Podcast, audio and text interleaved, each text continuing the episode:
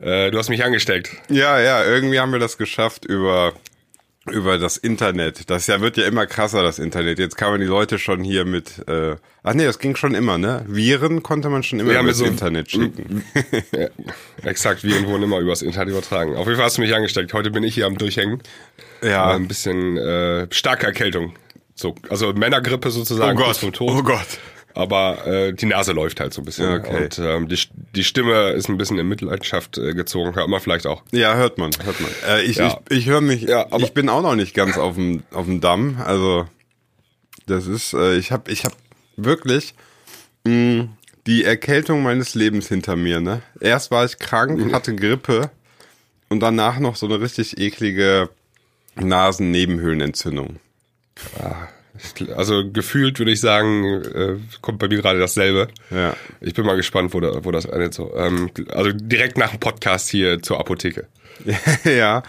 Äh, Ich habe also ich habe sogar Antibiotikum und so bekommen, also so heftigen Shit. Okay, krass. Ja. Ja, du musst mich hier, du musst mich heute durch die Sendung schleppen. Ist kein Problem. Äh, ja. ja, ein anderer fehlt sogar auch noch. Wir sind richtig schon wieder ähm, dünn besetzt. Ja, Basti ist Genau, auch nicht genau. dabei. Nee, Ja. Basti, der, der macht Urlaub. Macht Urlaub, ne? Hat er, Ja. hat er nicht, ähm, darf man das sagen? Darf man sagen, oder? Der macht in Polen, ne? Der macht in Polen Urlaub, glaube ich. Genau. Was, Ja, war, war ich- ich bin- ja.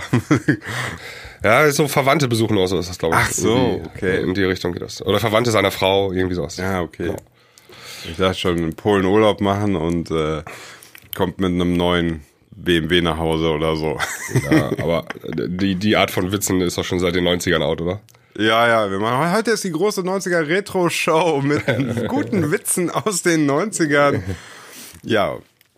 Ähm, ich bin ein bisschen, muss ich sagen, ich finde es schade, dass wir jetzt alle so krank sind und nicht da sind, äh, weil so ein bisschen hatte ich Bock, den Podcast jetzt so aufs Next Level zu bringen und ich merke, wie wir so ein bisschen gerade ausgebremst werden. Das finde ich ein bisschen schade, aber es kommt, es kommt, aber Ja, wir haben auch Urlaubszeit jetzt, ne? So Mitte Juli. Ähm, ich mache noch zwei Folgen hier nach dieser und dann bin ich erstmal im Urlaub. So und dann, ich glaube, so ab September sind wir alle wieder am Start. Also richtig voll am Start. okay, Oder? okay. Oder bist du auch noch, bist du auch noch im Urlaub, Simon? Ja, klar, Urlaub ist mein zweiter Vorname. Ähm, warte, ich bin, oh Gott, ich vergesse das immer wieder. Mein, mein Bruder schleppt mich irgendwann, ich glaube sogar, mh, das könnte zu der Zeit sein, wo du auch im Urlaub bist.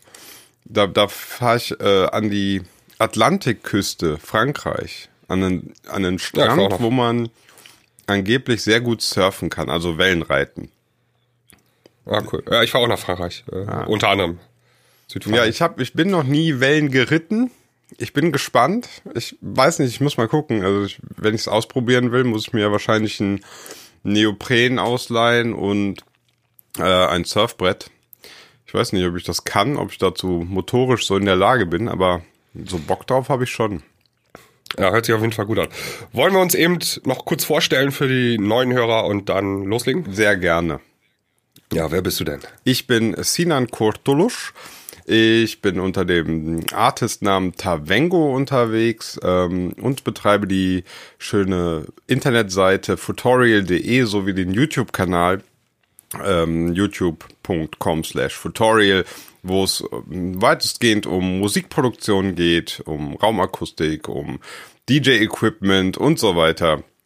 Ja, und mache unter anderem mit euch Nordlichtern hier ähm, den schönen Podcast, die Klangküche. Und wer bist du? Ja. Äh, ich bin Sebastian von dancharts.de und ähm, ich bin auch DJ, äh, als DJ unterwegs, äh, Marc van Damme und äh, Kalmani and Gray, so mein Hauptprojekt zurzeit. Und ähm, die beiden äh, Namen könnt ihr vielleicht ein bisschen merken, weil ich glaube, unser erstes Thema dreht sich unter anderem auch darum. Ja, wir haben in der in der Gru- Facebook-Gruppe war eine Frage oder ein ein ähm, ein Vorschlag für eine Gruppe äh, für eine Diskussion. Äh, genau, aber fahr doch mal eben Musik ab und dann legen wir los, würde ich sagen. Das ist eine gute Idee. Ein Podcast mit Geschmack. Die Klangküche.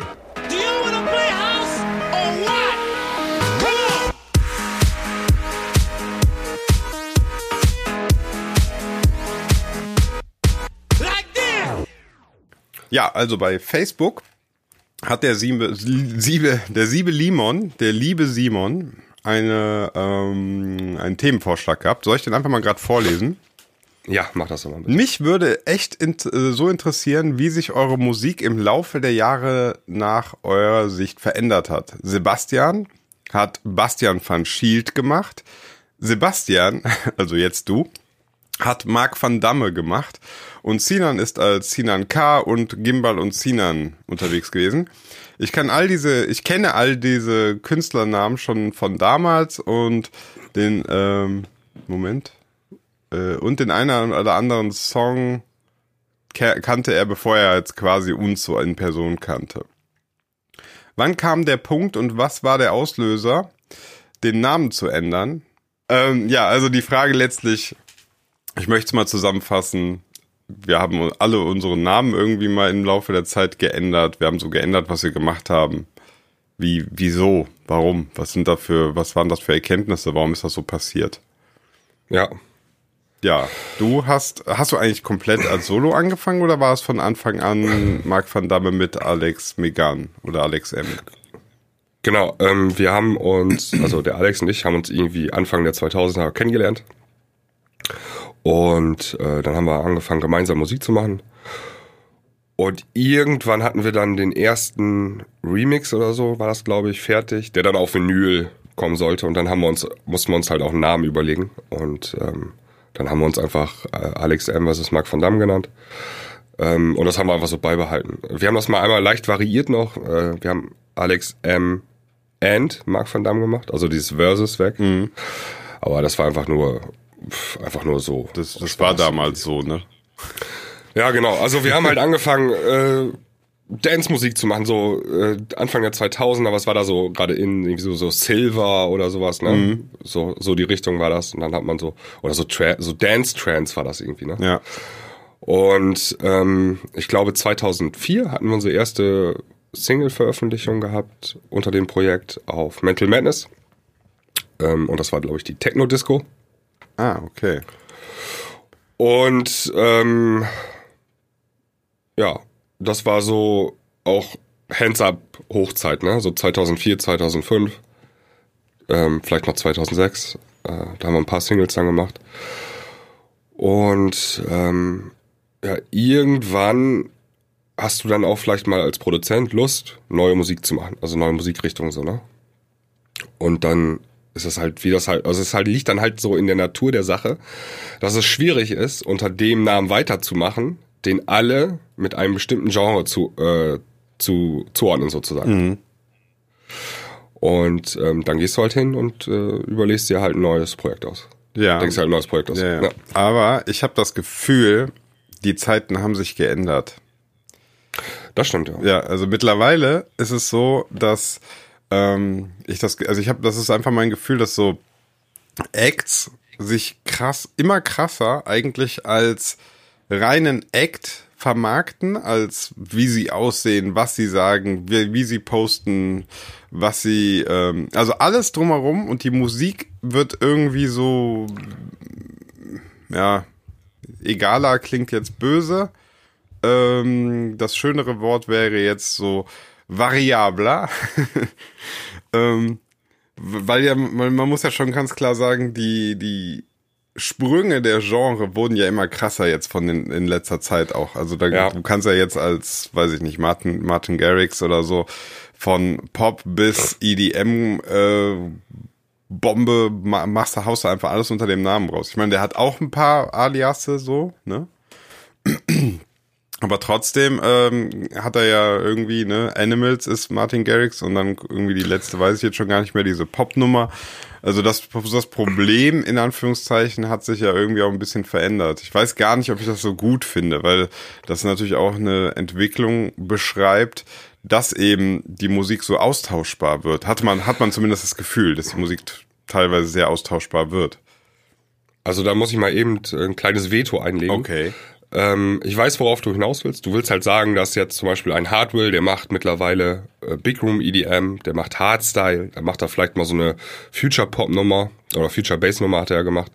Also das heißt, äh, verschiedene Genres ähm, veröffentlicht er. ähm, ohne dass er mit diesem Genre ähm, meinetwegen groß geworden ist. Ja. Aber, und das ist jetzt mein Veto, das machen auch, glaube ich, nur die wirklich ganz Großen im Business. Okay. Ähm, weil die haben so ein so eine enorme Reichweite, also Martin Garrix, ähm, der hat ja schon so einen bekannten Namen gehabt und warum dann wieder bei Null anfangen? Klar. Ähm, und der hat dann das Experiment gewagt und der hat ja auch ein gutes Management im Hintergrund und dann hat er auf einmal kein äh, Big Room EDM wie Animals mehr gemacht, sondern hat angefangen Popmusik zu machen. Und das hat auch funktioniert so. Und ähm, aber ich glaube, äh, auch viele unserer Hörer und auch wir, wir sind alle so kleine Leuchten und wir haben ja noch überhaupt gar keine großartige Reichweite, also im Vergleich zu denen zumindest. Ja. Ähm, da lohnt es sich neu anzufangen. Und der äh, Fragensteller hat ja auch ähm, zum Beispiel Sebastian, äh, angefangen, der äh, Basti hat Bastian van Schield gemacht, hat er coole Hausmusik gemacht auf Tiger Records. Und dann hat er also ich spreche jetzt für ihn, dann hat er irgendwie beschlossen, Deep House Musik zu machen und dann hat er ja auch ein neues Projekt, ja, genau. Sebastian. So und ähm, ich glaube, das machen die Leute heute auch noch. Nur die ganz große Champions League, so da ah, okay. kann man kann man beobachten, dass das anders ist. Ja, da ist der Name letztlich größer als die Musik, also als das Projekt. Das ist der Name größer. Ähm. Genau, das der Markenname ist da größer als irgendwie der Song überhaupt ein Hit werden könnte. Sozusagen. Genau und dann macht dann muss man es unter dem Namen quasi auch rausbringen, obwohl man dann vielleicht auch eine, eine sehr große Bandbreite an Fans, also, oder beziehungsweise du hast dann wahrscheinlich immer so, mit dem einen Release erreichst du mehr die einen Leute und mit dem anderen Release erreichst du mehr die anderen Leute deiner Fans, ne? Also du wirst wahrscheinlich nicht mit jedem genau. Release alle erreichen, außer jemand also das ist einfach nur Martin Garrix als Person Fan und die Musik ist ihm wirklich egal, aber. Ja, und das ist auch eigentlich kein neues Phänomen, das gab's, gab es früher auch schon. Okay. Ähm, ich, also mal war es vielleicht erfolgreich, mal nicht. Ähm, ich, mir fällt gerade ad hoc ein, ähm, in den 90er Jahren gab es diese ähm, Gruppe, dieses Musikprojekt aus Schweden, Rednecks. Ja, ja, weil ja, so, da, Cotton Eye Joe hier. Cotton Eye Joe, ja, ja Nummer 1 Hit, so ähm, Eurodance äh, Nummer, mega erfolgreich. Und dann haben die aber doch mal so eine Popballade auf einmal rausgebracht. Uh, Wish You Were Here als Follow-up. Stimmt. Stimmt, ich erinnere mich, ja. Ja, ja, das war so eine richtig ja. getragene Popballade und die war auch auf eins. Das hat auch funktioniert. Also da hat einfach auf, auf einmal der Act auch äh, seine Musikrichtung geändert. Ja, Oder, okay, ja. Ähm, fällt mir auch noch ein, auch jetzt aus den 90ern, Dune. Dune, ja, ja. Also Dune ja. kenne ich als äh, Happy Hardcore, Happy, Happy Rave, so. Nicht Hardcore, Rave oder so, ne? Genau, ähm, äh, hier Oliver Fröning war das, der äh, so ein Happy Hardcore Act, ganz viele Hits gehabt mit Hardcore Vibes, ja. Can't Stop Raving, äh, Rainbow boah, Can't Stop Raving ist aber boah, muss in die Playlist, muss in unsere Playlist. Can't Stop Raving finde ich ist so eine geile Nummer. ja, ähm, pack ich mal, pack ich jetzt mal rein, weil du das möchtest. Ja, ey, die ist wirklich, äh, ich finde die Granaten stark. Also, da kann ich gleich noch was zu sagen. Wir haben ja noch, wir haben ja noch eine Rubrik am Ende, wo man die, äh, wo du dir den Song aussuchen kannst. Aber ich pack sie rein. okay. So, ich muss auch, ich packe auch gleich die Rednecks Nummer rein. Ja.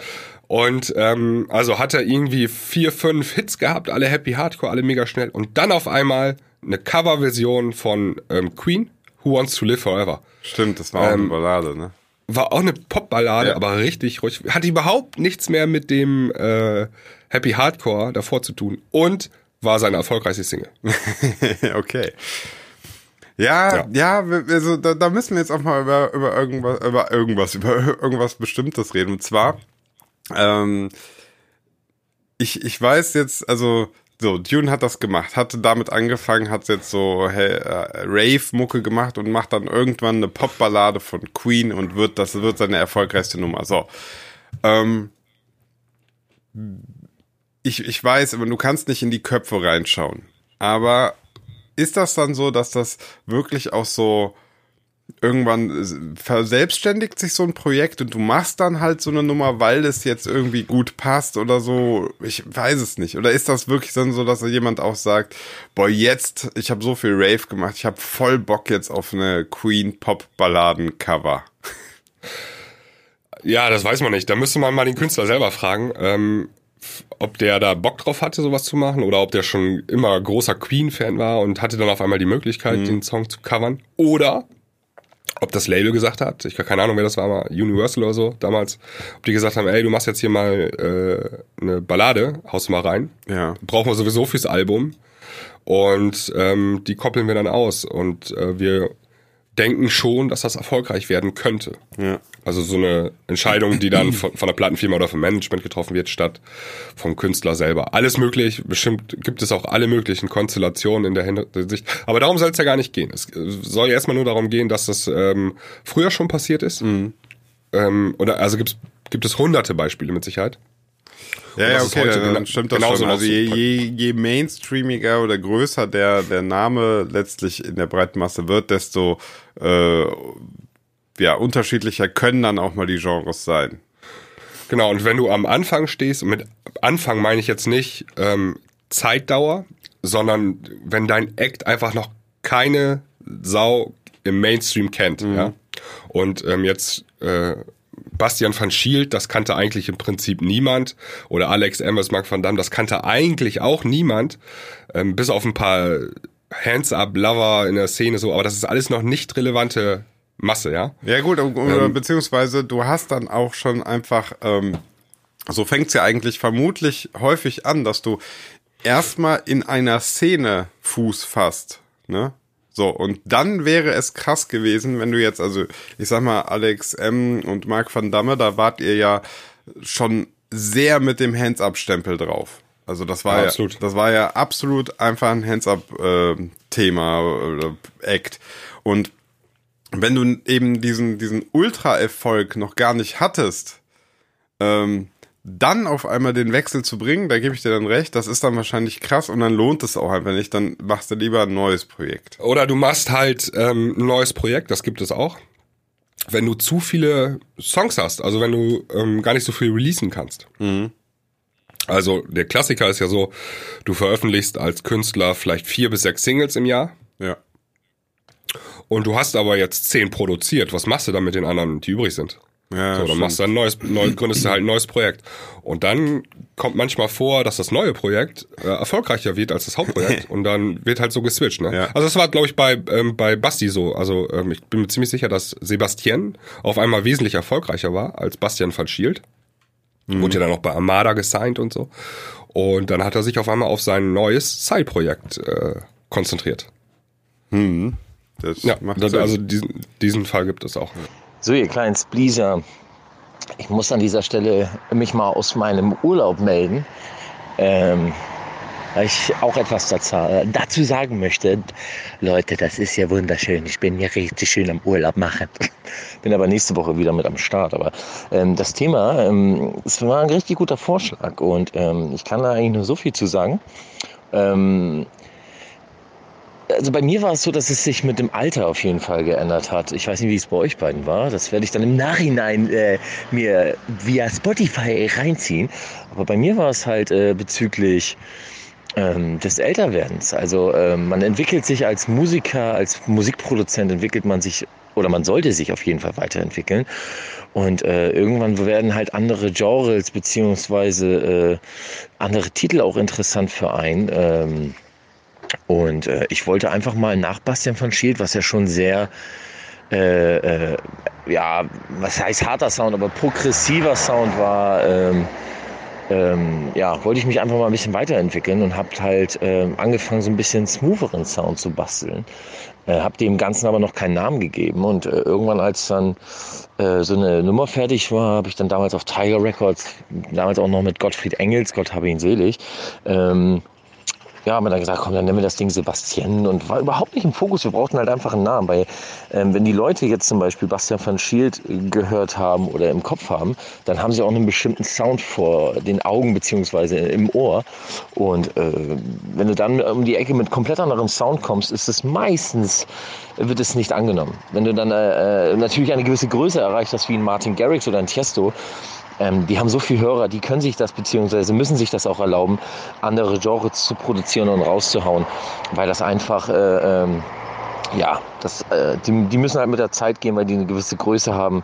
Da, die können sich das erlauben, aber kleinere Acts, wie es damals mit Bastian van Schäfer oder auch Sebastian oder so, da musst du die Fanbase, die du hast, die deinen Sound im Ohr hat, die musst du halt pflegen und deswegen äh, musst du da auch mit dem Namen auch die Mucke machen, die du angefangen hast. Dass du dich in diesem Genre weit bewegen kannst oder solltest, ist klar. Hauptsache, du hast einen gewissen Signature-Sound. Ne? Ähm, ja, also das würde ich so sagen, so war das bei mir, ne?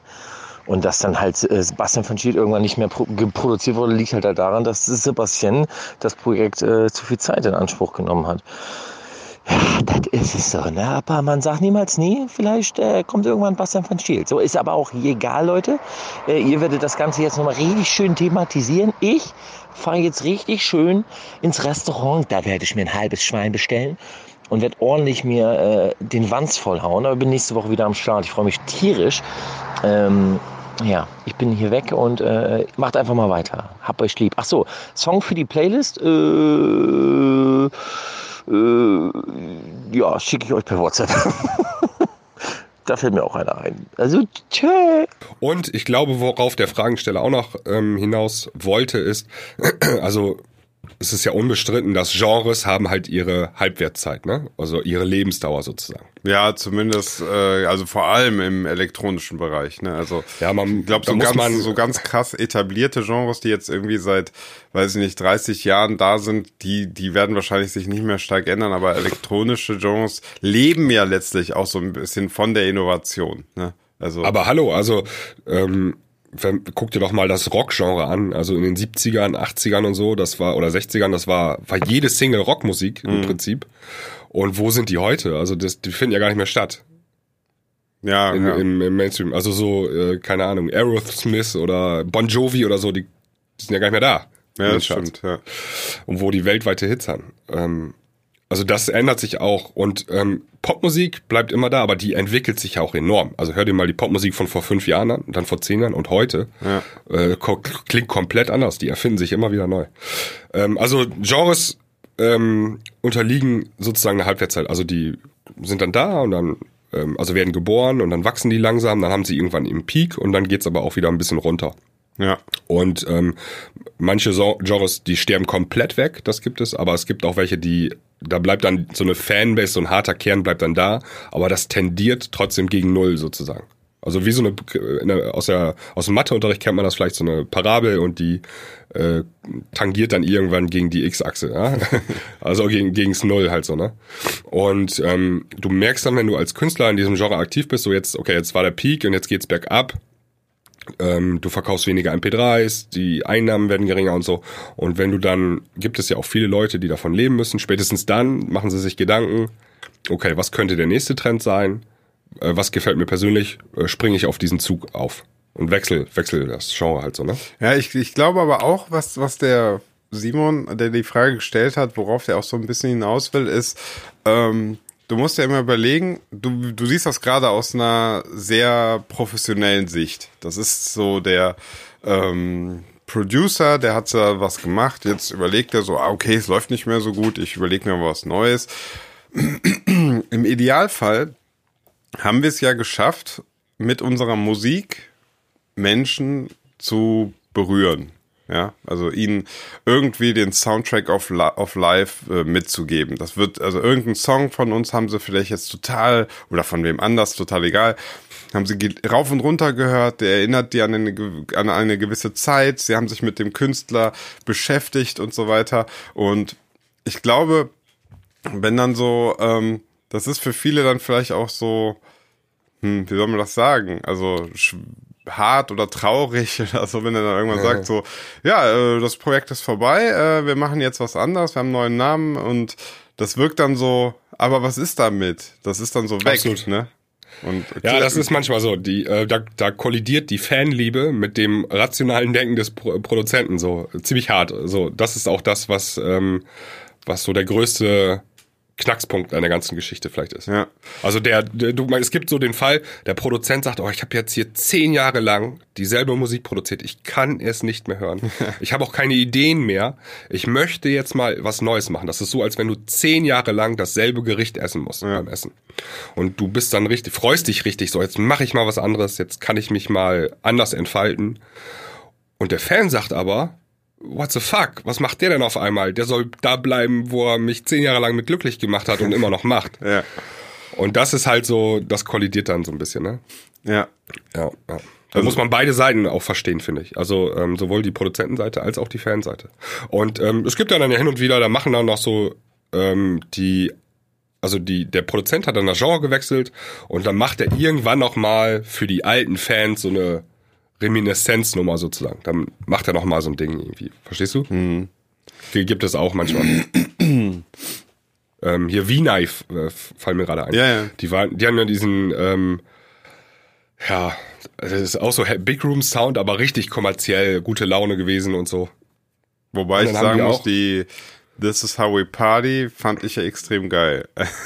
Ja, ja, die meine ich. Da, ähm, da haben sie eine riesen Fanbase mit aufgebaut und dann haben die sich ja auch neu erfunden und haben plötzlich Future Pop und so weiter gemacht. Okay. Also komplett was anderes.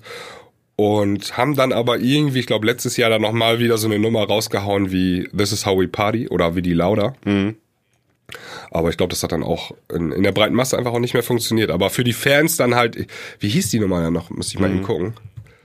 Hieß- Ja gut, da wie hieß könnte man jetzt ja nahtlos übergehen äh, in die wo ich, eigentlich wollte ich ja noch. Ach so, gut. Ich sag noch mal ganz kurz was zu mir jetzt. Ähm, zum Beispiel bei mir war es ja so, ich war ja ganz, ganz lange eigentlich mit Gimbal und Sinan nannte sich das ja, wo ich mit dem Kumpel Gimbal zusammen die Musik gemacht habe.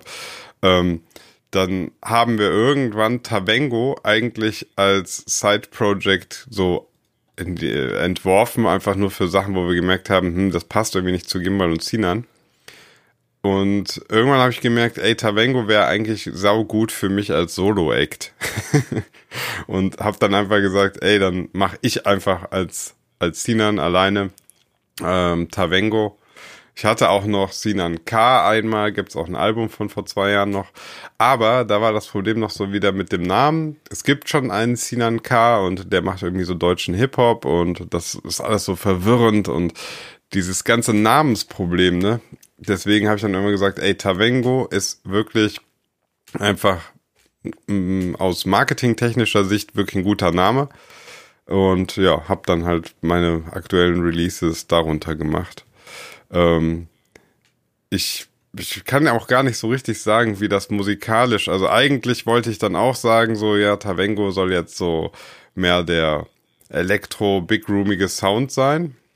Aber ich komme auch relativ schnell wieder an die, an diese, an dieses Problem, was du eben auch beschrieben hast, dass ich so sage, jetzt habe ich die Nummer gemacht. Jetzt die letzte war ja Drop It Dirty, die so ein bisschen Dirty Dutch mäßig angehauchter Haus ist. Dann ist es aber so, dass bei der nächsten Single ich jetzt auf einmal denke, ey, ich habe total Bock, irgendwie eine Tech House Nummer zu machen oder weiß ich nicht, eine Mumbaton Nummer. Und ich bin halt total variabel von dem, was ich mag. Was, was alles gemeinsam hat, ist einfach, dass ich gerne, dass ich halt äh, Mucke mache, auf die ich mal tanzen kann. Das ist halt das, was ich gerne mache. Aber auch da kannst du mal was Ruhigeres geben. Aber ich schaffe es überhaupt gar nicht, völlig konstant mit einem Namen ein einziges Subgenre zu bedienen. Also, auch wenn ich den Mega-Erfolg nicht habe und das, wie wir es eben beschrieben haben, äh, wie wir es eben beschrieben haben, ich mir es vielleicht noch gar nicht so richtig leisten könnte, da so von links nach rechts zu wechseln, aber so richtig schaffe ich es nicht. Ja. Ja. Vielleicht brauchst du, vielleicht brauchst du einen Manager, der dich da ein bisschen führt. Aber das eine kommt ja auch erst mit dem anderen. Also du brauchst ja erst Erfolg, um Ja. irgendwie Management an den Start zu kriegen. Und, Ja, äh, jetzt wollte ich noch was sagen und zwar, du hast es gerade gesagt, der Song für die Fans von früher, da kann man ja mal jetzt über die, die, ich glaube, du findest sie auch richtig klasse, äh, Hashtag Ironie, Hardwell Big Room Never Dies. sprechen, ja, aber ich weiß gar nicht, also ist ja keine, also Hardwell macht ja nur Big Room eigentlich, der macht ja nur hin und wieder mal andere Sachen. Ich, den würde ich da jetzt gar nicht Also, einordnen. achso, ich, ich habe die letzten Releases nicht so auf dem Schirm. Ist es schon, reizt sich das nahtlos ein, ja? Ja, ja, ja. Okay. Das ist jetzt Ja. nichts. Äh, Ähm, äh, was sagst du dazu? Eine Nummer, Never, ein Genre-Titel, also so ein Genre mit Never Dies. Und dann, Achso, okay. Ja, das passt ja vielleicht noch ein bisschen rein in das Thema. Ähm, also ich habe ja, die, also die These ist ja, wenn jemand äh, einen Song rausbringt, der Never Dies, also Punkt, Punkt, Punkt, Never Dies heißt, also Hardstyle Never Dies, Hands Up Never Dies, äh, Big Room Never Dies, dann ist meistens der Peak schon überschritten von, äh, des- Genres, also auch schon weit überschritten. Und ähm, dann muss man auch vielleicht akzeptieren, dass das jetzt nicht mehr so das große Ding wird, wie es mal war. Aber es gibt natürlich auch Ausnahmen. Und ähm, ich sagte gerade, also es gab auch dieses Hardstyle Never Dies als Schlachtruf. Und Hardstyle hat sich erstaunlicherweise richtig wieder nach vorne gekämpft als Ja. Hardstyle war groß, war klein, ist wieder groß. Also es ist nicht komplett wegzukriegen. Ich, Genau, das ich glaube auch Hardstyle wird nicht mehr, wird nicht mehr komplett weggehen. Also komplett, das hängt auch, also ich glaube jetzt, ähm, dieser neue Hardstyle-Trend, der jetzt da ist, das hat auch viel mit den Künstlern zu tun.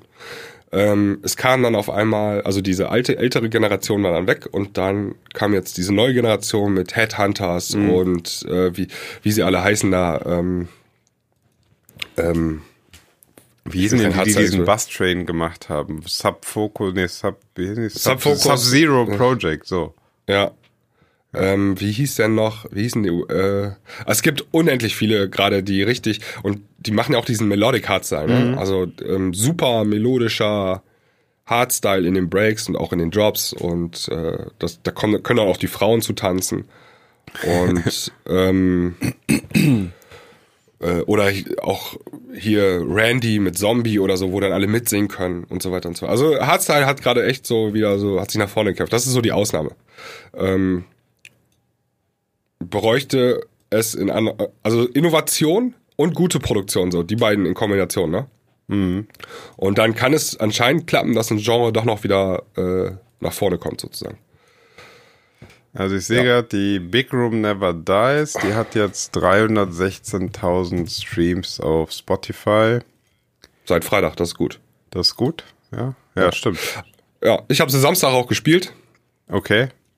Ja, ähm, Ja, ich, ich also, Also- ich habe sie mir angehört. Ich muss sagen, ich fand so ein bisschen, ähm, ich finde sie so richtig, eigentlich das Schlimmste, was passieren kann. Ich finde sie so richtig okay. Ja, ich find's auch okay. Also der, äh, der Lead-Sound und auch die Hook-Line an sich super catchy. So bleibt im Ohr. Ähm, gefällt echt gut. Und ähm, die Nummer hat ja auch nicht diese klassische Big Room Bassdrum, also diese tonale, mächtige Bassdrum auf Fizz oder so. Oder Ja, auf F. Doch, ein bisschen was anderes, ja. Ja, das ist ein bisschen anderes, die ist ein bisschen klubbiger so. Okay. Und ähm, von daher finde ich das absolut okay. So, haut mich jetzt auch nicht vom Hocker.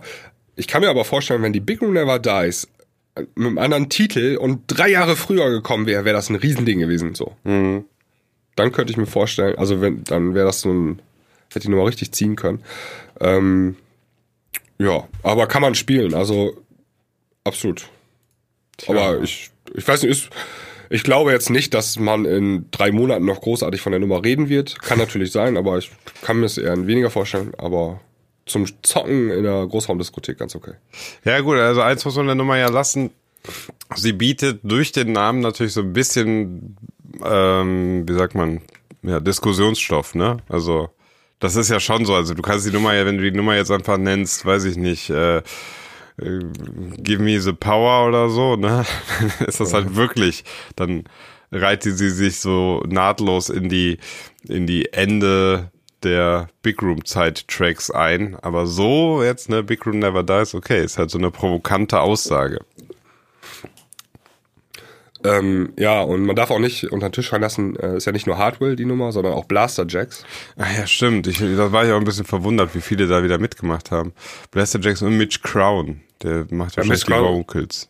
Das ist der Vokalist, genau. Ja. Und äh, Blaster Jacks ist ja auch ein riesengroßer ähm, Big Room EDM Act. Und ähm, die haben auch bestimmt äh, Verlustängste sozusagen. Also wenn deren Genre verschwindet, Ja. dann ähm, was machst du? Also es, ähm, es gibt ja auch äh, hier ähm, Dubs. Also Ja. buchstabiert D wie BBS. Die hatten ja mit Tsunami Den Ähm, Hit überhaupt quasi. den Hit, genau, den Big Room Hit überhaupt. Und ähm, haben dann ja auch irgendwann angefangen, das Genre zu wechseln und so Future Pop und sowas zu machen. ja. Und gefühlt, also das ist jetzt meine Wahrnehmung, ähm, finden die seitdem in der draußen gar nicht mehr statt. Also klar, die sind noch so ein bisschen auf Festivals, aber ich irgendwie in meiner Wahrnehmung kommen die nicht mehr an. Allerdings die Musik, die sie jetzt machen, die findet bei Spotify statt. Also da Ja, ich die, check gerade die, die Streaming-Zahlen. Also die spielen auf der, also vermonatliche Hörer sind die wie Hardwill, ne? Genau, also die sind jetzt, das hat sich so verschoben irgendwie. Die sind aus der echten Welt in die Spotify-Welt äh, so verschoben worden und finden da jetzt statt. Dasselbe mit Nervo. Also die beiden Ja, ja. Äh, Damen. Genau, die haben auch, die standen eigentlich auch für Big Room, EDM und sowas und den großen Festival-Sound und die haben ja auch angefangen dann Future Bass und Future Pop und so weiter zu Ja. machen und haben da auch echt nennenswerte Zahlen auf Spotify. Das liegt einfach daran, weil das Genre ist ja auch vor zwei, zwei Jahren, zweieinhalb Jahren oder sowas, ist ja richtig nach oben gekommen, Future Pop, Future Bass. Und ähm, die hatten dann alle auch super Produktionen am Start und dann sind die auch in allen Playlisten bei Spotify reingekommen, auch in die richtig großen und so weiter. Ne? Und machen, haben da richtig viele ähm, Plays. Ich habe gesehen, Dubs, die haben aber angekündigt, Tsunami 2.0 zu machen, irgendwie sowas. Oh oh. ja. Ja, vielleicht dann nochmal so den, den äh, letzten Versuch da irgendwie nochmal mit dem ähm, großen Namen, den Tsunami ja doch hat, noch ein bisschen Aufmerksamkeit zu generieren. Keine Ahnung. Ja, das, ja, das, also du merkst bestimmt ja dann auch irgendwann als Act, die Bookings werden weniger, ja, also äh, du hattest einen großen Hit und dann kannst du davon auch irgendwie ein, zwei, drei Jahre zehren, so. Aber dann irgendwann werden die Bookings auch weniger und dann, was machst du dann halt? Da brauchst du eine neue Strategie, ne? Und ähm, das ist so der Kampf im Musikbusiness, als äh, wenn du da als professioneller Act unterwegs bist, wenn das dein Hauptjob ist, äh, gehört es halt auch dazu, sich immer wieder neu zu erfinden ja, sonst das ist schon. bleibst du auf der Strecke, auch wenn das hart für die Fans ist. Der- Fan möchte, der Hardcore-Fan möchte, dass der immer diesen Tsunami-Sound macht, ja, der Künstler. Ja. Aber das funktioniert einfach leider nicht. Der muss ja, sich ja, auch immer neu. Also ich, ich bin immer noch der, ich, da, da da kommt mir eine ganz spannende Frage, ne? Das ist ja letztlich wieder das, ähm, du wirst jetzt über eine Szene, über ein, über ein bestimmtes Genre irgendwie groß. Aber das ist jetzt zahlenmäßig und von der Reichweite und so weiter noch nicht in der Liga, dass du davon krass jetzt leben kannst, dass du davon alles finanzieren kannst. Also äh, versuchst du dann ja irgendwann so ein bisschen in den mainstreamigeren Bereich zu gehen oder du machst dann so Spotify-friendly Music, ne, damit du die Streams bekommst und so, weil du die vielleicht mit, mit deinem sehr spezifischen Genre nicht bekommen würdest, ne? Ja. Und das ist halt natürlich letztlich wieder das Problem, dass du die Finanzierung des Ganzen immer über die Masse halt generierst. Ne? Das ist, das ist halt ein, ein, die meisten Geschäftsmodelle funktionieren ja so, dass du letztlich sagst, okay, das ist alles ganz nett, aber richtig Geld verdienen tun wir erst, wenn es über die Masse geht. Ne? Also das Genau. so. Und das, das System oder das Konzept, was dem gegenübersteht, ist, wäre ja dann die Idee des bezahlten Premium-Contents. Also zum Beispiel würden jetzt, ähm, sag ich mal, äh, Dubs oder, oder Hardwell oder so, würde jetzt sagen, sagen wir mal, Hardwell geht jetzt mit seinem Style voll den Bach hinunter. So, das, das hört jetzt irgendwie keiner mehr, dieses Big Room. Jetzt könnte er ja, um nochmal auf unser Patreon-Thema an, anzustoßen, könnte er ja sagen, ey, ich mach einfach eine Patreon-Seite und ich mache weiter das, was meine Hardcore-Fans wollen. Und dann sind es eben nicht ähm, Millionen von Leuten, sondern es sind vielleicht am Ende 20.000 Leute weltweit, die, die genau das wollen. Ne? Aber diese 20.000 Leute supporten ihn vielleicht direkt, ne? direkt und nicht über über massenhaft Streaming-Zahlen. Und dann ist, wäre das ja ein Konzept, dann könnte es ja sogar sein am Ende, dass er genauso viel Geld macht mit weniger Leuten, ne? In der Theorie vielleicht schon, ja, aber ich, ob das in der Praxis funktioniert, Ja, weiß ich nicht. ich bin mir da manchmal gar nicht so sicher, ob, ähm, also wir haben da keine super verlässlichen Zahlen, aber ich bin mir manchmal nicht so sicher, und da kommen wir gleich zum nächsten Thema, was wir in der Sendung noch besprechen wollen, ob der, derjenige, der vielleicht mega die Streaming-Zahlen fährt, der vielleicht auf Festivals unterwegs ist, der aber auch einen riesen Apparat an Marketing, an Vermarktung, an allem drum und dran mit sich schleppt, ne?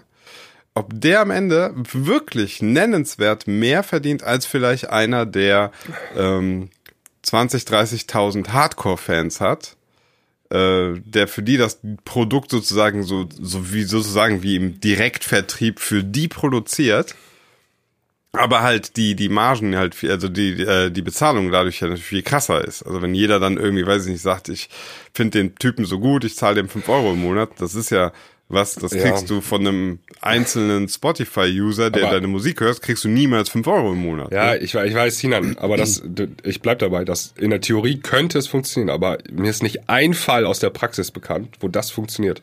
Und ich glaube, das ist ein bisschen Wunschdenken. Ich würde gerne mal wissen, wie. Das ist so, das ähm, ist doch hier, das geht in die Richtung bedingungsloses Grundeinkommen oder so. Also ich. Nee, eigentlich nicht. So, das ist doch eigentlich eher einfach, dass du äh, die für den direkt für den Content, den du willst, bezahlst.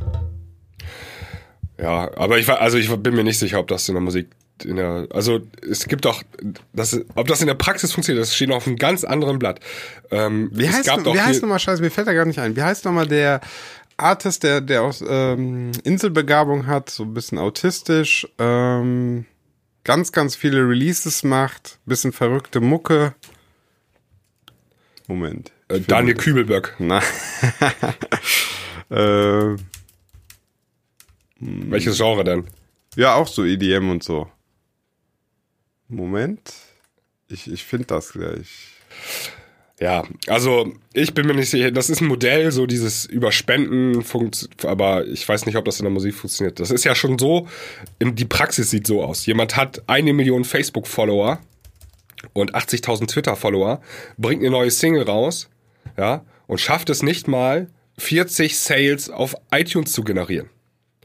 Aber vielleicht sind die, das ja keine Hardcore-Fans. Ja, eben. Also das ist auch, du musst auch erstmal einen Fan dazu bewegen, Hardcore-Fan zu werden und irgendwie monatlich zu sagen, hier hast du 50 Euro, äh, nimm mein Geld und mach irgendwas damit. Also die Schwelle ist so dermaßen hoch, äh, dass das passiert. Ja, ähm, hast, du das, hast du das mitbekommen mit äh, der, dieser wie heißt die, Kylie Jenner oder so? Nee, und ich bin noch nicht fertig. Und so. wenn du so groß bist wie Hardwell, dann hast du automatisch Hardcore-Fans. Und dann machst du das so, dass du die, dann monetarisierst du deine Hardcore-Fans so, dass du Merchandising rausbringst. Und zwar T-Shirts verkaufst du dann und so weiter. Äh, lässt es für 5 Euro produzieren und verkaufst es für 19,90 Euro. Hast riesengroße Margen und da zockst du sozusagen in Anführungszeichen deine Hardcore-Fans ab. Also du meinst das, einfach, dass die, dass die dein, dein Musikding direkt produzieren passiert nicht. Nee, direkt sagen, hier hast du Geld und jetzt sozusagen wie das Label, du kriegst einen Vorschuss und jetzt mach Musik damit mit diesem Vorschuss. Das glaube ich nicht, dass das funktioniert. Könnte ist ein Modell, das in der Theorie vielleicht nett sich anhört, aber in der Praxis nicht funktionieren wird. Ähm, überzeugt mich gerne vom Gegenteil. ja, letztlich, äh, wir, können, wir müssen ja endlich bei unserer Klangküche äh, Patreon-Seite an den Start kriegen. Ja, man darf auch nie vergessen, und das ist, macht, sagt man ja auch nicht umsonst, das Musikbusiness ist so eines der härtesten auf der Welt. Mhm. Und ähm, du hast da jetzt gerade so ein, also die, die Idee ist halt so ein super romantisches Teil. Manu, schon wieder romantisch. Und ich, und das wird, glaube ich, nicht so gut funktionieren. Ähm, was ich aber noch sagen wollte, bevor wir vielleicht das Thema wechseln, ähm, ich habe mal die Metapher sozusagen gehört, irgendwann ist auch die Geschichte eines Genres auserzählt.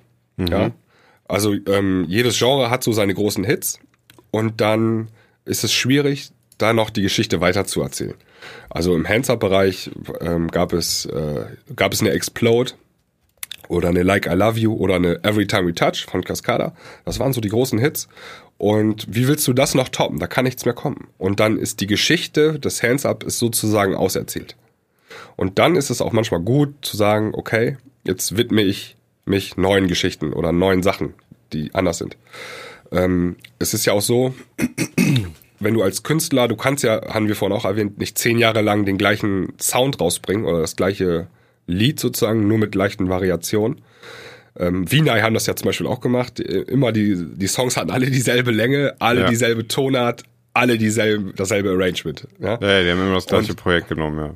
Genau, und ähm, da, das funktioniert halt oft auch nicht. Das ist so, als wenn du immer denselben Witz erzählst Ja. und nur ein oder zwei Wörter von diesem Witz änderst. Aber das wird ja nicht lustiger dadurch. Das wird ja mit jedes Mal, wenn du das hörst, schlechter und unwitziger. Und nach dem zehnten Mal hören lachst du einfach nicht mehr. Und diese Analogie finde ich auch noch ganz nett so. Also das kann man sich so ungefähr vorstellen. Also meinst du auch dann, selbst wenn jetzt so ein Hardware das versuchen würde über direkt, äh, direkt Support und so weiter, würde auch nicht funktionieren, weil auch dann irgendwann die Leute sagen, ja, jetzt habe ich es aber auch fünf Jahre gehört, das ist auch einfach nichts Neues, ähm, ich supporte den nicht mehr. Also das heißt, letztlich muss er liefern. ähm, den, den Weg gehen, den alle gehen müssen, dass man sich weiterentwickeln muss, dass man sich verändern muss und so weiter. Ich glaube schon, ja. Ja. Ich glaube auch der härteste Hardcore-Fan, also selbst der härteste Vinay-Fan, war nachher ein bisschen genervt, dass die halt immer dasselbe rausbringen. Das ist das witzig. ja da so- gibt es bestimmt dann irgendwann so eine Situation, dass der Fan so sagt, ähm, boah, nee, schon wieder so. Und gleichzeitig hätte, hätte Vinay dann einen Track rausgebracht in einem anderen Genre, hätte er gleichzeitig gesagt, ey, warum macht ihr denn auf einmal sowas? Also, also Ja. er wäre so oder so unzufrieden gewesen. Ja, also im Prinzip ist das ja eine Wette. Also der ähm, Künstler wechselt das Genre oder erfindet sich neu und sozusagen geht die Wette ein, dass er nochmal einen Hit schafft in diesem neuen Genre. Und das ist so das Ziel, ne? Also der Big Room EDM Act geht weg von Big Room und macht jetzt Future Pop oder so und hofft, dass er dann in dem Future Pop auch einen Hit macht. Ähm, Martin Garrix ist es ja zum Beispiel gelungen oder auch ein gutes Beispiel ähm, David Guetta, der mittlerweile ko- also komplett andere Musik macht als früher oder ähm, auch Afrojack, der ja aus dem Dirty Dutch kommt eigentlich, also Ja. Äh, und dann auch auf einmal im Pop-Bereich äh, große Hits hatte so. Und ähm, das hat den allen nicht geschadet irgendwie, ne? Im Gegenteil, sind Legenden geworden. Ja. Würdest- Bei Hardwell, Hardwell, Hardwell da, da, da, da fehlt noch der Hit. Also Hardwell ist im Clubbereich und im Festival, Sound und so ist ja gut. Aber ähm, diesen Welthit oder so, den hatte er halt noch nicht, ne? Ja, ich- Also er hat das ja, glaube ich, mal versucht. Da gab es ein paar Lieder, die waren echt saupoppig. Ich weiß schon gar nicht mehr, wie die heißen. Ja. Also so ein paar Versuche gab es schon. Ja, Thinking About You zum Beispiel, warte mal, packe ich auf unsere ähm, Playlist und jetzt sehe ich gerade, witzigerweise, eines der meistgestreamten ähm, Songs von ähm, Hardwell. Ja 45 gut, aber ich Millionen. meine, das, das Phänomen ist halt so, das haben wir schon rausgefunden. Ne? Spotify belohnt ist halt eben nicht... Also, Nichts für Clubmusik. Ja, das, das hört da halt, hört, Ja. wird halt nicht viel gehört.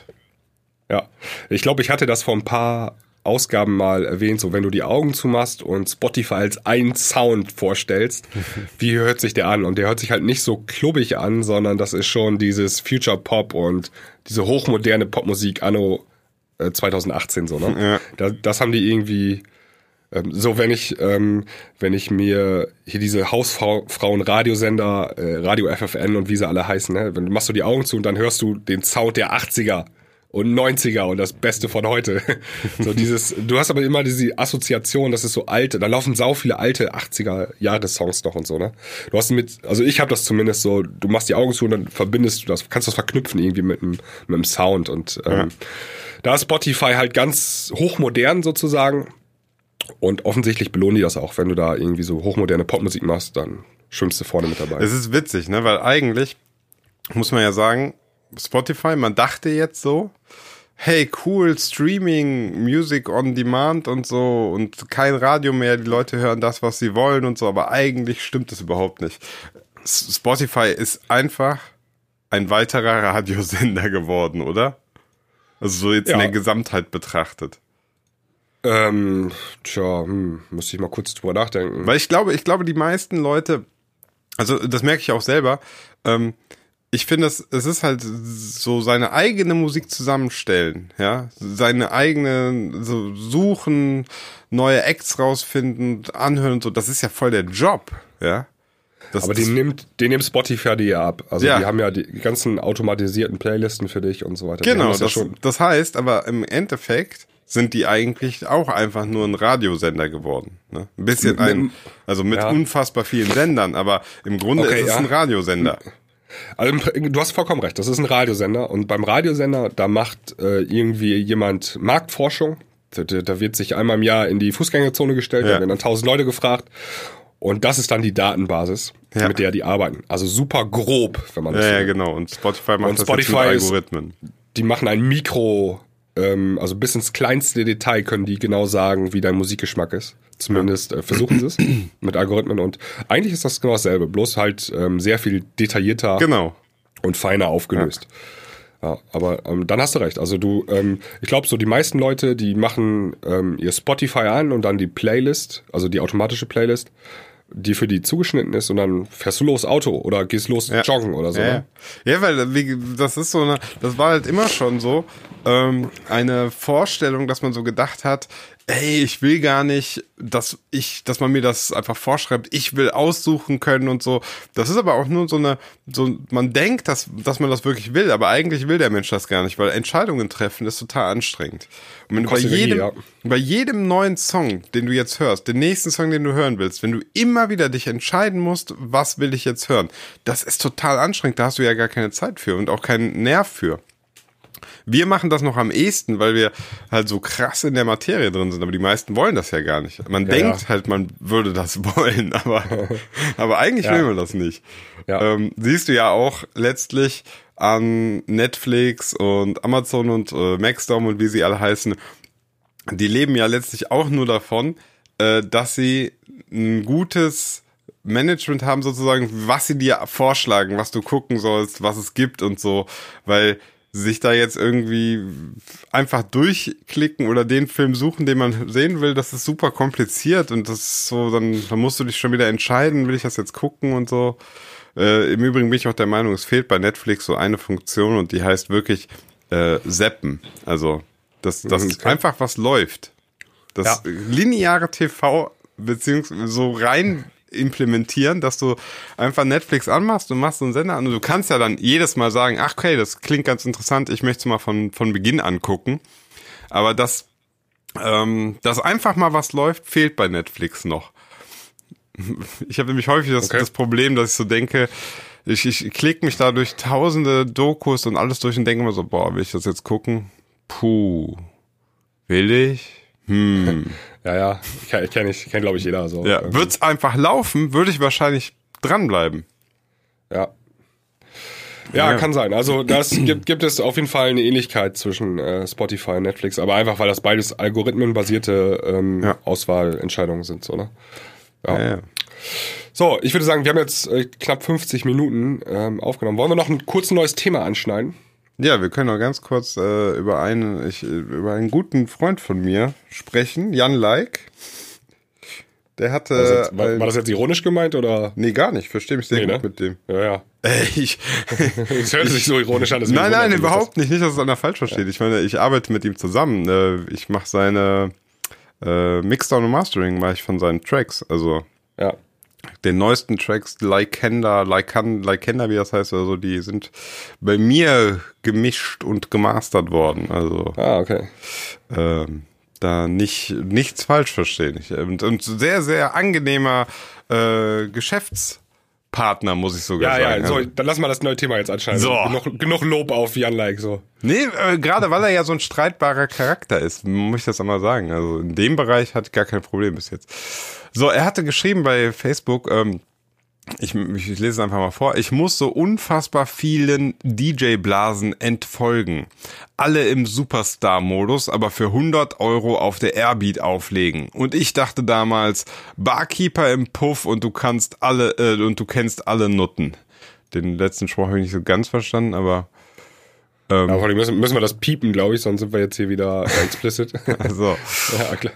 Ähm, ja. ja, also was er da anspricht, ist, dass wenn man bei Instagram und so weiter vielen, wie sagt man das, Nachwuchs, Nachwuchs, der weiß nicht, manchmal sind die auch gar nicht so jung, ja, äh, noch nicht so big Names der Szene folgt und so, dann hat man häufig das Gefühl, die, die Stories und so, die man so sieht, sind immer so, ja, ich bin jetzt hier auf dem Festival, jetzt fahre ich darüber und das wirkt immer alles so, wie soll man das sagen? Also viele wirken größer, als sie vielleicht sind. Ja, möchte- mehr Schein als Sein. Ja. Ähm, Ja, ähm, ich kann das da voll nachvollziehen, was der Jan da ähm, äußert. Ähm, also auch sozusagen, wenn man mal einen Schritt weiter zurücktritt und das ein bisschen aus dieser Metaebene betrachtet, ist das schon so ähm, eine Krankheit, an der die Szene leidet. Ähm, dass da ein auf dicke Hose gemacht wird und dass da äh, ich bin der Superstar und aber äh, sobald man mal hinter die Kulissen guckt oder hinter die Fassade schaut, ähm, ist da nicht wirklich viel hinter. So, ne? Das ist ja ist bei so vielen ähm, Acts und äh, DJs ist das doch so. Also, Also, äh, ja, ja, der, ich hab eine, der eine DJ, das wäre jetzt auch ein lustiges Thema, glaube ich, für äh, Basti, für unseren Basti hier. der eine DJ hat super viele Bookings und äh, du denkst, der ist der Megastar, aber dann erfährst du, dass der für 200 Euro losgeht und einfach jedes Booking annimmt, wo alle anderen sagen, nee, dafür fahre ich nicht, gehe ich, verlasse ich nicht das Haus. Ne? Ähm, so das mehr Schein als Sein. Oder, ist halt die ähm, Frage, ob am Ende die äh, diese Rechnung aufgehen kann. Also das heißt, wenn du lang genug so getan hast, als ob, ob du es dann am Ende vielleicht sogar wirst, was du vorgegeben hast zu sein. Also ich glaube, das ist eine, ja, das ist eine Illusion. Ähm, also diese Festivals, das ist, glaube ich, ein gutes Beispiel. Es gibt ja unendlich viele Festivals mittlerweile. Und ich rede jetzt nicht unbedingt von den ganz großen wie Airbeat One oder Peruka, Nee, nee, es gibt, gibt ganz, ganz viele, sagen wir mal auch hier zum Beispiel das Panama hier in Bonn, ne, was dann so mit, ich weiß es gar nicht, 10, 15.000 Besuchern halt, ne? Ja, genau. Oder noch kleiner, also die mit zwei, drei, 4.000 Besuchern ähm, Okay. leben. So, so regionale kleine Festivals, die sind dann manchmal auch nur ein Tag oder so. Und ähm, da legen dann nachher 90 Prozent der DJs einfach umsonst auf, weil der Veranstalter sagt, hier, du kannst bei mir auflegen, dann kann, schreibe ich dich auf einen Flyer drauf, dann hast du ein paar Fotos für Instagram, äh, kannst ein bisschen angeben, ist eine super Promotion für dich. Äh, Und ähm, das sieht dann so auf den ersten Blick nach Win-Win-Situation aus. Aber äh, im Prinzip äh, gewinnt nur der Festivalveranstalter, weil der einen, äh, vielleicht sogar einen talentierten DJ kriegt, der aber umsonst auflegt. Und eventuell sogar seine fünf Freunde noch mitbringt, die dann Eintritt bezahlen müssen. ja, ist so. Und Ja. Ähm, das danach, wenn du bei so einem Dorffestival aufgelegt hast, äh, das Perukaville anruft und fragt, ey, du hast ja hier in äh, Buxtehude aufgelegt, willst du bei mir auch auflegen? Äh, so, das passiert einfach nicht. Ja? Ja. Das wird nicht passieren. Und ich glaube, da spricht ähm, Jan auch ein bisschen, äh, also da, das spricht Jan halt so an und ich glaube, da hat er auch recht. Okay, äh, jetzt hat er das Airbeat angesprochen. Airbeat Festival ist es, äh, in was für einer Größenordnung kann Das- man das sehen? Das Airbeat One Festival ist eines der größten Festivals in Deutschland für elektronische Musik. Okay, Ähm, vielleicht so Nummer zwei nach Perukaville. okay. Ja. Gibt es schon Ewigkeiten. also die haben wahrscheinlich auch unfassbar viele Stages auch, ne? Also es wird wahrscheinlich auch wieder ein starkes Gefälle einfach geben von ähm, Mainstage, äh, Hardware, der da auflegt, bis hin zu eben der Viertbühne, ne? Also Ja, genau. Also ähm, ähm, das sind ja auch meistens die Slots, die dann vergeben werden. Also das ist dann die dritte Bühne und dann der erste Slot oder sowas. Ne? Mhm.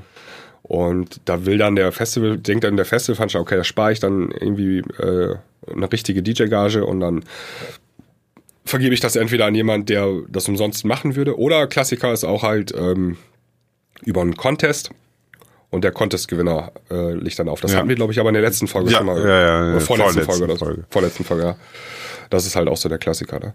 Und ähm, dass dann viele sich da eigentlich zum Horst machen und dann sagen, ey, ich leg hier auf dem und den Festival auf, äh, äh, aber in Wirklichkeit umsonst auflegen, ist dann halt ein bisschen peinlich. Ähm, jetzt kann ich noch mal einmal kurz den Bogen zur letzten Folge ähm, schlagen. Äh, da habe ich ja erzählt, wie ich in Ungarn da beim Balaton äh, das Festival gemacht habe. ja. Ähm, das haben wir natürlich auch mit Gage gemacht. Also, und zwar eine vernünftige Gage. Das war jetzt nicht so, dass wir da umsonst oder so aufgelegt haben. Äh, hier, ihr könnt Vorprogramm von Axel und Grosso machen, äh, aber umsonst, dann hätten wir es auch nicht gemacht. Ja, Hätten wir, ja. nicht, hätten wir nicht angenommen. Also einfach aus Prinzip nicht so. Und Ja. Ähm, die haben dann, äh, oh Wunder, eine ganz vernünftige Gage bezahlt. So eine Gage, die ein Festival in der Größenordnung würdig ist. Ja. Für so einen Vorfakt. Und dann ist alles cool so, ne? Ja, ja, manchmal. Man, man darf also- das auch nicht vergessen. Also wenn so ein Festival, keine Ahnung, 80 Euro für so ein Ticket nimmt oder so und dann sind dann halt 5000 Leute da, ähm, dann ist da auch schon ein bisschen was in der Kasse so. Ja, und dann so ein, so ein DJ da noch Ja, Getränke nicht vergessen. Ne? Äh, Genau, die ganze Gastro kommt noch dazu. Auf jeden Fall, ähm, ob die, also diese, ähm, ob, ob du dann umsonst auflegst oder ob du dem DJ dann noch vielleicht 400, 500, 600 Euro gibst oder so, das ist drin eigentlich in der Regel. Ja, ne? ja. Ja, das ist dann vielleicht auch ein bisschen das, äh, ja, das jetzt ist halt wieder die Frage, ne? Ähm, jetzt sagt der eine, ich ma, äh, wir müssen, ich muss jetzt mal standhaft bleiben, ne, ich leg da nicht auf für umsonst, ich mach, ich will meine 400, 500 Euro, aber der kann ja dann sicher sein, dann sagt das Festival halt, ja gut, den nächsten finde ich ja, der, der es für, für umsonst macht. Ja, dann soll es aber der Nächste machen. Also dann soll der Nächste sich zum Trottel machen. Das ist einfach so. So musst du denken. Ja, Ja, musst du auch ein ja. bisschen selbstbewusst sein, dann ist das einfach so, ne? Ja. Und ähm, wie gesagt, also wenn du da der erste DJ auf der fünften Stage bist, der da irgendwie dann auflegt, das interessiert später keinen Schwan, äh, Schwanz. Das ist eher sogar noch peinlich, wenn man danach haben will, ey, wenn Und dann du noch dich so dann noch die, die, bewirbst, die Insta-Story. Ja, aber wenn du dich dann nachher bewirbst beim größeren Festival und sagst, ey, ich habe damals hier in, äh, in auf dem kleinen Festival habe ich da aufgelegt und dann das ist einfach das bringt auch nichts, das bringt dich nicht weiter. ne? Also was dich weiterbringt ist, mach Musik und äh, sieh zu, dass die Musik erfolgreich ist, dann kriegst du auch vernünftige Bookings. Das ist halt immer so der Schlüssel zum Erfolg. Mhm. No. Wir müssen noch äh, zwei Tracks in die Playlist packen, Ja. ne? Ja, Ich, ich hätte was, du hast auch was, ne? ja, fang nochmal an. Ja, und zwar ähm, habe ich mir überlegt, ich hätte gerne Nicky Romero Ja. mit Champion Sound. Ah, okay, ja. So, und Ist doch gar zwar. nicht so alt. Ja. Nee, ist gar nicht so alt. Und ähm, ich muss sagen, ich kann, also, was ist das für eine Musikrichtung, würdest du sagen? Kennst du den Track? Äh, ja, ich, ähm, der ist 2017 rausgekommen. Ich habe ihn jetzt aktuell nur so grob mal. Das ist dieses, ähm, tja, so Groove House mäßig, ne? Ja, ja, ja. Also es ist so eine Mischung aus irgendwie big roomig schon, aber ähm, Drop ist halt mit so einem super schnellen Percussion Sound so ein Ja, und so Sechzehntel, ja. ja, ja und und ich finde einfach ähm, pusht gnadenlos. Also wirklich vom Sound ist krass. Also ist richtig cool und ähm, ich würde mir mehr wünschen, auch so, wenn, wenn dann schon, also ne, ich weiß ja, auf so Festivals ist halt immer mein Problem häufig, dass einfach zu viel gebreakt wird. Die ganze Zeit immer irgendwelche Breaks und dann aber auch zu bekloppt ge, gedroppt, also mit so völligen Dubstep-Sounds und Trap-Zeug und so. Und so groovige Sachen, damit kriegst du mich einfach immer. Also diese, diese Nummer finde ich, äh, der Drop, der, ja, der haut, ist einfach Champion Sound. Ich finde, der Name passt auch gut. Okay, ja. Ähm, ja, ich habe folgenden Song und zwar habe ich äh, gehört, dass du heute Geburtstag hast. ja, das stimmt. Phil. ja, also herzlichen Glückwunsch an dieser Stelle. Dankeschön. Ähm, und zwar hätte ich gerne dann von Stevie Wonder Happy Birthday auf. Nein! Man merkt voll, dass du DJ in der Großraumdisco bist. Habe ich noch nie gespielt, die Nummer da. Ne? Ähm, nee, ich spiele dann immer, ähm, äh, wie heißt die noch? So eine äh, It's My Birthday. It's My Birthday heißt die Nummer, genau, warte mal. Von wem ist denn die eigentlich noch? Aber das, das ist doch, gehört doch zum Repertoire dazu, oder? Dass du um 0 Uhr irgendwelche Geburtstag, oder mach- machst du das nicht? Ja, ja, auf jeden Fall. Ähm, Ja. It's My Birthday von Will I Am und Cody Wise. So Ah. Das ist ein bisschen so für die Kinder. Das, Oder so 50 Cent. It's my birthday. Uh. ja, genau so geht die ungefähr, die Nummer. Aber ähm, der, der Klassiker ist trotzdem die Stevie Wonder Nummer. Ja, klar. Und ähm, aus dem Jahr 1980, glaube ich. Äh, wie alt bist du denn geworden, wenn man fragen darf? Äh, 33. Ah. Schöne Zahl. Ja. Ja, jetzt, äh, ich, ich wurde auch direkt heute Morgen schon gefragt, so, und wie fühlst du dich? Da habe ich gesagt, besser als letzte Woche. Da war ich nämlich scheiße krank. Also, Ja, Schon. ich, äh, ich pack mich jetzt auch gleich, gleich wieder hin hier. Ähm, Ja. Auf jeden Fall, äh, ja, dann feier deinen Geburtstag. Schön, schön, dass du übrigens heute aufgenommen hast. Finde ich ja richtig cool. ja, ich muss sowieso den ganzen Tag jetzt noch arbeiten, aber heute Abend ja. kommen ein paar Freunde vorbei und wir essen zusammen und ja, das wird schon sehr, sehr schick. Hört sich gut an, ja. Ähm, wollen wir noch kurz äh, versprechen, wollen wir das Versprechen mal ablegen hier, dass wir ähm, zur nächsten Woche auch eine Patreon-Folge am Start haben? Dann setzen Also- wir uns so selber unter Druck sozusagen. Ja, auf jeden Fall. Ich finde, ich, ich muss unter, ich kann unter, nur unter Druck tue ich was. Ja. Und ähm, wir haben uns ja überlegt, dass wir auch mal über Musik sprechen, also über Songs, und zwar detaillierter in Ja. dem Podcast. Und das können wir da auch machen. Also wir können hier immer schlecht Musik abspielen, weil der Podcast wird ja auch auf öffentlichen Plattformen, keine Ahnung, äh, YouTube oder so weiter veröffentlicht und nicht, dass es dann nachher gesperrt wird. Ja. Und ähm, die Patreon-Folgen, die sind ja hinter einer Paywall sozusagen und da können wir das machen. Und dann darf ich auch ein bisschen tiefer in die Materie einsteigen, habe ich gehört. Genau, ja, dann machen wir. Also dann, wir sprechen mal ein bisschen detaillierter über Songs, nehmen die ein bisschen auseinander und ähm, vielleicht auch für die Produzenten unter euch dann ein bisschen interessanter alles. Und, Cool, aber wir freu ich mich drauf. Gucken einfach mal, genau. Also Ja. nächste Woche kommt da mit Sicherheit was. Und jetzt würde ich sagen, verabschieden wir uns für heute.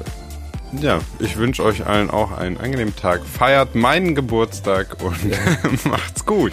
Alles klar, ciao, ciao. Tschö.